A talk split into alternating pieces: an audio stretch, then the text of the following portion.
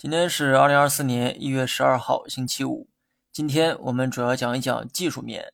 技术分析呢，主要针对短线。虽然长线也能用技术，但决定股价长期走势的是基本面。而基本面呢，以往讲过太多次，今天呢不聊了哈。短期呢，看大盘有止跌的一个迹象，本质上还是围绕两千九附近震荡。所以未来几天就按照震荡横盘预期。至于横盘多久，我也不知道。但我希望时间越长越好，因为横盘时间越长，多数人的成本就会趋于一致，大家的成本都差不多，股价涨起来就容易形成合力，而且上方也不会有套牢盘的压制。拿目前的大盘举个例子哈，把指数目前的点位二八八一想象成价格，五日线的位置大概与现在的价格差不多，说明最近五天进场的人，大部分人都处在不亏不赚的一个状态。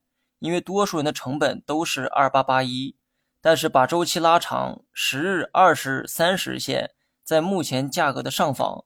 以三十日线为例，三十日线的位置在二九四三点附近，说明最近三十天进场的这些人平均成本在二九四三点，这说明高于目前二八八一的价格。这也意味着最近三十天进场的人多数还在亏损。当股价开始反弹。这部分人呢，就容易成为抛压盘，因为很多人会面临解套，而多数人面对解套都会选择卖出。